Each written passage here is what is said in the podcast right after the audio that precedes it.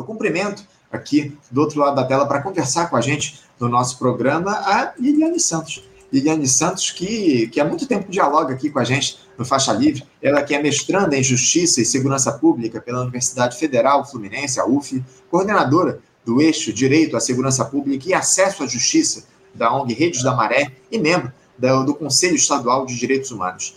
Liliane Santos, bom dia. Bom dia, Anderson. Um prazer estar aqui de novo com vocês. Prazer é nosso, Liliane, contar mais uma vez com a tua presença aqui no nosso programa. Muito obrigado por você fazer esse diálogo com a gente aqui no Faixa Livre. Liliane, ah, não é de hoje que a gente aqui no programa dialoga com vocês da Rede da Maré a respeito do cenário de violência no conjunto de favelas aí na zona norte do Rio de Janeiro, um cenário esse que é provocado principalmente pelas ações das forças de segurança do Estado. E essa semana a situação lamentavelmente se repetiu, né, Liliane, porque uma operação das polícias civil e militar levou horror aos moradores na última terça-feira, com troca de tiros, fechamento de 22 escolas aí na Maré, deixando cerca de 8 mil crianças sem aulas. O saldo dessa operação foi a prisão de sete suspeitos de traficar drogas aí na região, de acordo com a polícia, e a morte de um homem. Liliane, nós até perdemos a conta aqui de quantas vezes os moradores da Maré foram afetados no seu direito de ir e vir por essas ações da polícia. E eu vou pedir para que você nos explique como é que se deu essa operação na última terça-feira, como é que os moradores reagiram a mais esse cenário de guerra na região estabelecido por uma ação da polícia aqui do Rio. Liliane? É, a gente foi surpreendido por volta das 5 horas da manhã, já tinha relatos né, de circulação é, dos blindados no território, ainda estava escuro. Então, por volta das seis, a gente recebe as primeiras notícias sobre pessoas feridas, né? Inclusive, uma auxiliar de serviços gerais que estava chegando do trabalho foi atingida, foi ferida, foi atendida é, no Hospital Getúlio Vargas. Bom, é, o balanço que a gente tem até o momento é identificado são dois feridos, uma pessoa morta, quatro danos ao patrimônio. Tem-se a especulação do Estado de que moradores de favela não pode ter direito ao patrimônio, né? Então, muitos carros é, danificados, sem ao menos questionar é, quem é o proprietário do, do veículo é, ou buscar saber se existe nota fiscal, se existe algo que é, comprove ali a licitude da propriedade dos veículos. Uma invasão de domicílio, um dos moradores chegou a filmar o domicílio sendo invadido, é, mas por questões de segurança a gente não pôde é, publicizar as imagens. É, acho que tem uma tem-se uma ideia de que é, a favela é, de que a criminalização da favela é um processo natural, né? Que todo mundo que mora na favela é bandido. Então, esse ano a gente tem a 15ª operação na terça-feira, com sete mortes em 2023 é, e 47 violações de direitos. É, ninguém é contra o trabalho da polícia, né? É óbvio que precisa, precisa trabalhar em relação a situações de crime, mas o desrespeito, né, a desigualdade dessa atuação entre favelas e lugares que não são favelas são muito discrepantes. Então, na verdade, o nosso questionamento, enquanto sociedade civil, é até quando os moradores de favelas vão passar por situações de violações de direitos em pró é, da atuação do trabalho da, das polícias né, no Rio de Janeiro. Tem dúvida, o, A gente tem feito esse debate, essa discussão aqui no programa ao longo das últimas, dos últimos anos. Essa é a grande questão. O modus operandi da polícia aqui no Rio de Janeiro é absolutamente criminoso, né? invadindo essas regiões, dando tiro para todos os lados, como você muito bem colocou, esse dano ao patrimônio dos moradores aí da favela da Maré, das favelas, do conjunto de favelas da Maré, muitos carros foram atingidos já pelos tiros disparados pelos policiais, enfim, a situação é muito grave. E agora, Oliane, houve alguma palavra do governador Cláudio Castro para justificar mais essa ação que levou horror, que levou prejuízos aí aos moradores e provocou mortes aí na Maré? É, até o momento a gente não teve pronunciamento do governador, a gente sabe que é, através dos movimentos sociais, as organizações de favela, né, o STF tem atuado numa perspectiva de pautar um plano de redução da letalidade aqui no Rio de Janeiro. A situação do Rio de Janeiro é, é, é exclusiva, tá? Todos os estados brasileiros já adotaram a implementação das câmeras de segurança é, no, nos uniformes, os estados brasileiros. A gente teve presente é, no último mês no Fórum Brasileiro de Segurança Pública e teve uma situação mais ampla, né, a nível nacional, é, uma visão mais ampla. Então, o Estado do Rio de Janeiro é o, estado, o único estado que tem resistência ao controle social do, da atividade policial. Então, é, até agora não houve pronunciamento, a gente tem se articulado aí de diversas maneiras a fim de, numa perspectiva de redução de danos das operações. Então, a visita da Corte Interamericana no ano passado, na Maré, também foi um ponto importante para a gente fazer valer a lei. Né? É, acho que ninguém aqui está pedindo coisas extraordinárias, mas nem os movimentos sociais, nem as organizações de favelas estão pautando o extraordinário, estão pautando a legalidade da ação. Então, é, estar próxima dos órgãos de justiça, órgãos que podem fazer valer a lei, para a gente é super importante. Tem dúvida, é muito importante a gente fazer valer a lei, acima de tudo, como você coloca aqui para a gente, né, Liliane? Lamentavelmente, não é o que a gente observa em relação a esse quadro que está colocado em relação, no que diz respeito aos moradores da favela da Maré, as operações se repetem, ou como eu citei aqui, o modus operandi é o mesmo, a polícia entra, o Estado entra única e exclusivamente quase sempre com seu braço armado nessas regiões. Infelizmente, é o que a gente tem observado e nada muda nessa lógica, especialmente aqui no estado do Rio de Janeiro, comandado por uma figura deletéria, um político de extrema-direita. Não dá para dizer o contrário, que é esse Cláudio Castro, que foi vice do Wilson Witzel, enfim, eleito aí sob a égide do bolsonarismo. Uh, Liliane, o que mais me chama atenção nesse, nesse cenário todo que nós tivemos aí no conjunto de favelas da Maré esses últimos dias, é que essa ação ocorre alguns dias depois de vocês receberem no conjunto de favelas a visita da Comissão Interamericana de Direitos Humanos, representada pela Soledad Garcia Munhoz, também da ministra de Igualdade, da Igualdade Racial, a Aniele Franco, ela que é cria da Maré, né, Liliane? Eu gostaria que você falasse um pouco a respeito dessas duas visitas. O que, é que foi tratado aí nesse encontro com a Comissão Interamericana de Direitos Humanos? O que é que eles trouxeram e o que eles levaram de experiências aí da Maré, Liliane? É, a Soledad vem numa perspectiva de compreender, de escrever um relatório né, sobre a situação é, do território, muito pautando a decisão Nova Brasília, que estabelece é, uma perspectiva de perícia independente, de uma atuação mais é, da sociedade civil, uma atuação maior da sociedade civil. Então, essa aproximação, como eu falei, da Corte Interamericana, que é, é fundamental, porque tem uma decisão já em vigor, né? É, tendo como, como plano de fundo essa situação de Nova Brasília é, na verdade, o que a gente teve na terça-feira, como sempre, é uma propagação do terror e do medo, né?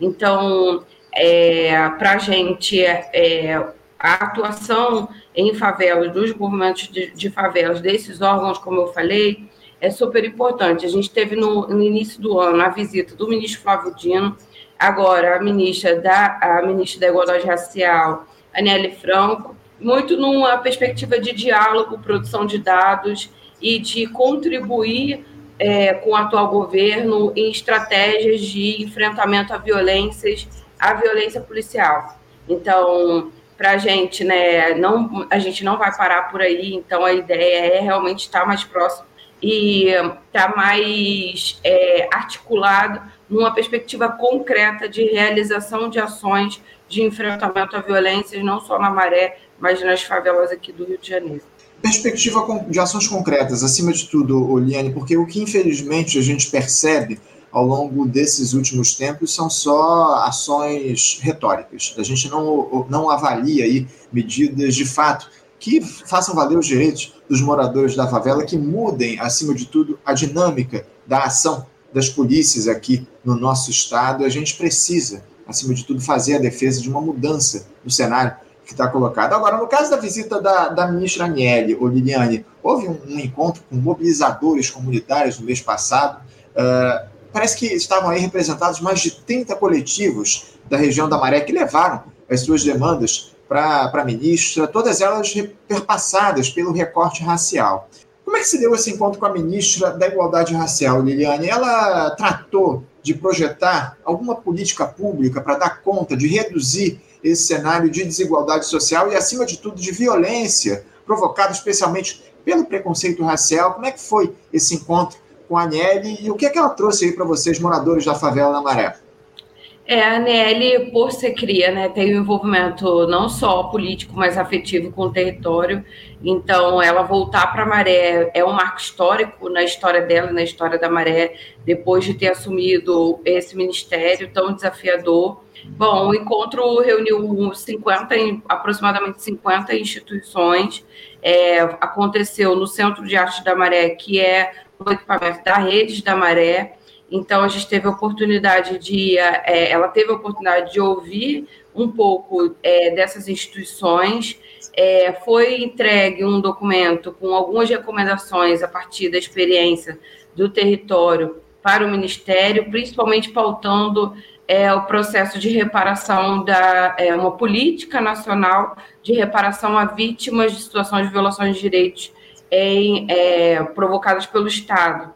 Então, a discussão, é, essa agenda fez parte de uma agenda maior da Caravana Juventude Negra Viva, que é uma caravana do Ministério da Igualdade Racial, que tratou aí é, do tema do racismo de forma mais ampla no Rio de Janeiro, que começou na Maré e teve outros, outras atividades.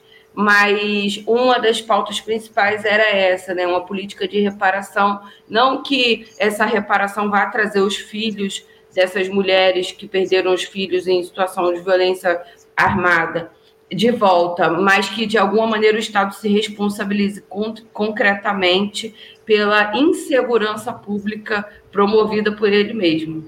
É isso, é isso que está colocado. É o próprio Estado que promove esse cenário de insegurança, como você muito bem coloca aqui para os nossos espectadores, Juliane. Agora, uh, vocês já conseguiram perceber Liliane, alguma melhora no quadro da violência aqui no nosso país, ou especialmente no Rio de Janeiro, nesses seis primeiros meses de governo Lula, com a criação do Ministério dos Direitos Humanos, da Igualdade Racial, enfim, algum tipo de ingerência, de trabalho do governo federal no sentido de reduzir as ações policiais violentas nessa região. Como é que você avalia, Liliane, esses seis primeiros meses de governo Lula e de trabalho desses ministérios que estão trazendo aí, ou trouxeram muitas expectativas ao longo dessa, desses primeiros meses de governo. Como é que você vê o trabalho dos ministérios e do governo Lula, acima de tudo, no sentido de reduzir o quadro de violência no conjunto de favelas da Maré e também em outros, outras favelas aqui do Rio de Janeiro, nas periferias, acima de tudo, Liliane?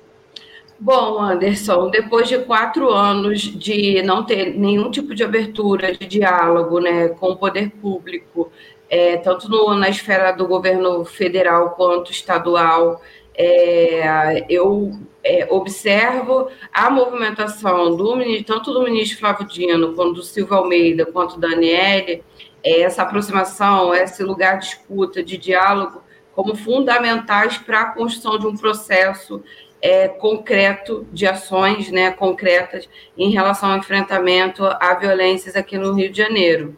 É, a gente participou, por exemplo, no Fórum Brasileiro de Segurança, da construção do que vai ser o Pronace 2, né, na, no, no, campo do Ministério da Justiça. E temos é, muita esperança e muita expectativa que seja um programa que vá contemplar aí essa agenda urgente né, de enfrentamento à violência. É, então, a coordenadora do Pronas, Tamiri Sampaio, ela é uma pessoa bem disposta, bem próxima, né? Ela teve na Maré junto com o ministro Flávio Dino em março e tem aí articulado vários setores do âmbito da segurança pública para somar forças e ter um planejamento concreto que contemple os territórios de favelas e periferias do Brasil. Então, é, eu vejo essa abertura ao diálogo como fundamental para quem quer fazer política séria é, nesse país. A abertura do diálogo é muito importante, né? Uma iniciativa do governo Lula a, a partir do dia 1 de janeiro, esse diálogo que foi, é, foi cortado aí com o governo federal, com as, com as instituições do nosso país a partir da gestão Bolsonaro, isso é muito importante. Mas a gente precisa, como a gente citou aqui ao longo da entrevista, acima de tudo, de ações práticas. Esse Pronace 2, não é isso, Liliane, o, o projeto que você citou? Como é que ele, ele se dá? Você pode explicar aqui para a gente? Então, é um programa do governo federal que vai atuar especificamente na. É um programa é, voltado que no Pronace 1, né, que já teve uma outra versão, uhum. ele estava muito voltado para a questão de formação dos policiais. Então, é, nesse momento, ele está sendo construído a partir de cinco eixos. É, temáticos que não envolve só a formação, mas envolve esse diálogo com a sociedade civil, esse olhar mais atento para territórios de favela, envolve o debate de gênero, de violência contra a mulher, então ele vem trazendo novas perspectivas de atuação de forma mais ampliada no campo da justiça e da segurança pública. É, ainda não está pronto, então não, não tem um desenho concreto, é, mas tem um foco é, em situações de emergência aqui no país, né? Então, territórios vulneráveis, a questão dos presos e egressos, apoio a vítimas, né? racismo estrutural, é, violência contra a mulher, formação de policiais. Então, é um programa muito interessante que está sendo discutido no âmbito do, do Ministério da Justiça. Mas eu acredito que assim que tiver pronto, uma versão pronta, eu acredito que o, o próprio. Ministério vai se pronunciar e apresentar para a sociedade. Não, não tenha dúvida. Eu estou dando uma olhada aqui no site lá do Ministério da Justiça, o Programa Nacional de Segurança Pública com Cidadania, que é o PRONASSE 2, a segunda versão aí desse, desse programa, que foi o primeiro, a primeira versão foi, foi instaurada lá em 2007, no ano de 2007, pelo governo do presidente Lula, e agora o ministro Flávio Dino lidera aí o, uh, essa segunda versão do Programa Nacional de Segurança Pública com Cidadania, para atuar efetivamente, acima de tudo, nessas regiões periféricas, a partir da, da formação dos policiais, enfim, a gente faz essa, essa defesa aqui no nosso programa da, da, da urgência que há se mudar um pouco a formação das polícias aqui, das forças de segurança no nosso país, porque infelizmente o que a gente percebe é, percebe é essa militarização das forças de segurança que leva a cenários de violência como esse que a gente tem observado aqui ao longo dos últimos anos nas periferias, nas regiões pobres, porque a ação da polícia nessas regiões é muito diferente do que a da, da, das ações eh, realizadas aí em, em regiões nobres do, do, do nosso país, enfim. Lamentavelmente, a gente vê aí uma distorção das ações policiais nesses, eh, dependendo do local onde elas ocorrem. É o que a gente percebe aí e a gente precisa fazer essa denúncia. Acima de tudo, a gente precisa encerrar com esse quadro de violência que está colocado nas periferias, nas regiões pobres aqui do nosso país. Giliane, eu quero agradecer muito a tua participação, a tua entrevista aqui conosco. A gente espera, acima de tudo, que esse governo Lula promova mudanças efetivas nesse quadro de violência do Estado que está colocado aqui no nosso país e a gente conta com vocês do Rede da Maré para fazer esse diálogo e esse debate em relação a esse tema. Obrigado, Liane, pela tua presença. Eu te desejo um ótimo dia de trabalho e deixo o meu abraço. Obrigada a você, Antes. Bom dia. Bom dia para você. Até a próxima. Conversamos aqui com Liliane Santos. Liliane Santos, que é mestranda em Justiça e Segurança Pública pela Universidade Federal Fluminense, a UF, coordenadora do eixo Direito à Segurança Pública e Acesso à Justiça da Rede da Maré da ONG, Rede da Maré e membro do Conselho Estadual de Direitos Humanos, tratou conosco aí a respeito desse, desse tema relativo à segurança pública, enfim, a essas operações policiais que lamentavelmente continuam ocorrendo lá no conjunto de favelas da Maré, levando horror à população, enfim, provocando prejuízos de todos os tipos, prejuízo material e prejuízo humano, acima de tudo, com mortes. Enfim, a gente teve aí uma morte é, provocada por essa ação da última terça-feira da Polícia Civil e da Polícia Militar lá no conjunto de favelas da Maré, enfim, muito grave todo esse quadro que está colocado. Bom, gente, vamos encerrando aqui a edição de hoje do nosso programa. Eu quero pedir desculpas a vocês, espectadores aqui, que farão aguardando a entrevista da deputada federal Samia Bonfim. Infelizmente, ela não vai ocorrer por conta aí, muito provavelmente, da Samia está tá descansando depois de uma noite difícil que eles tiveram lá na Câmara dos Deputados, debates até altas horas da noite lá, enfim, infelizmente a Samia não vai poder conversar com a gente, a gente espera trazer o diálogo com ela aqui na, na próxima semana no nosso programa, porque é, amanhã a gente vai ter aí o nosso debate, né? Vocês sabem bem que toda sexta-feira é dia de debate, e a gente vai discutir aqui no programa de hoje, como não poderia deixar de ser, os efeitos dessa condenação do Jair Bolsonaro à inelegibilidade, que ocorreu aí na última sexta-feira, foi consolidada lá pelo Tribunal Superior Eleitoral, Bolsonaro que está inelegível pelos próximos oito anos. Então a gente vai discutir as consequências desse episódio, enfim, desse fato político, o que é que isso pode provocar para o nosso país. Já está aberta aí as discussões a respeito do próximo processo eleitoral, enfim. Muito importante a gente fazer essa discussão dos efeitos da inelegibilidade do Jair Bolsonaro, a, a saída dele da disputa eleitoral aqui no nosso país. Bom, gente, quero agradecer muito aqui a participação de vocês. Quero lembrar a importância de vocês curtirem lá o nosso canal, curtirem esse, essa live aqui, cliquem lá no joinha para vocês curtirem, compartilhem essa transmissão, é muito importante essa interação. Sempre faço essa lembrança aqui. Não esqueçam de curtir aqui a nossa live para a gente conseguir levar o Faixa Livre a novos públicos, para que o algoritmo né, ofereça aí o nosso programa a outras pessoas. É muito importante você, essa interação de vocês, telespectadores, para fortalecer o trabalho aqui do nosso programa. Muito obrigado pela audiência de todos vocês, pela participação aqui na nossa live. Desejo a todos um ótimo, uma ótima quinta-feira, um bom dia e amanhã estaremos de volta a partir das 8 da manhã com mais uma edição do nosso Faixa Livre. Um abraço a todos, até amanhã. Você, ouvinte do Faixa Livre, pode ajudar a mantê-lo no ar. Faça sua contribuição diretamente na conta do Banco Itaú, agência 6157 conta corrente 99360, dígito 8. Esta conta encontra-se em nome do Sindicato dos Professores do Município do Rio de Janeiro e região, o Simpro Rio, uma das nossas entidades patrocinadoras, mas seus recursos são destinados exclusivamente para o financiamento do nosso programa. Você pode fazer sua doação de qualquer valor, utilizando também a nossa chave Pix, que é ouvinte@programafaixalivre.com.br. Sua contribuição é fundamental para a manutenção desta trincheira progressista no ar.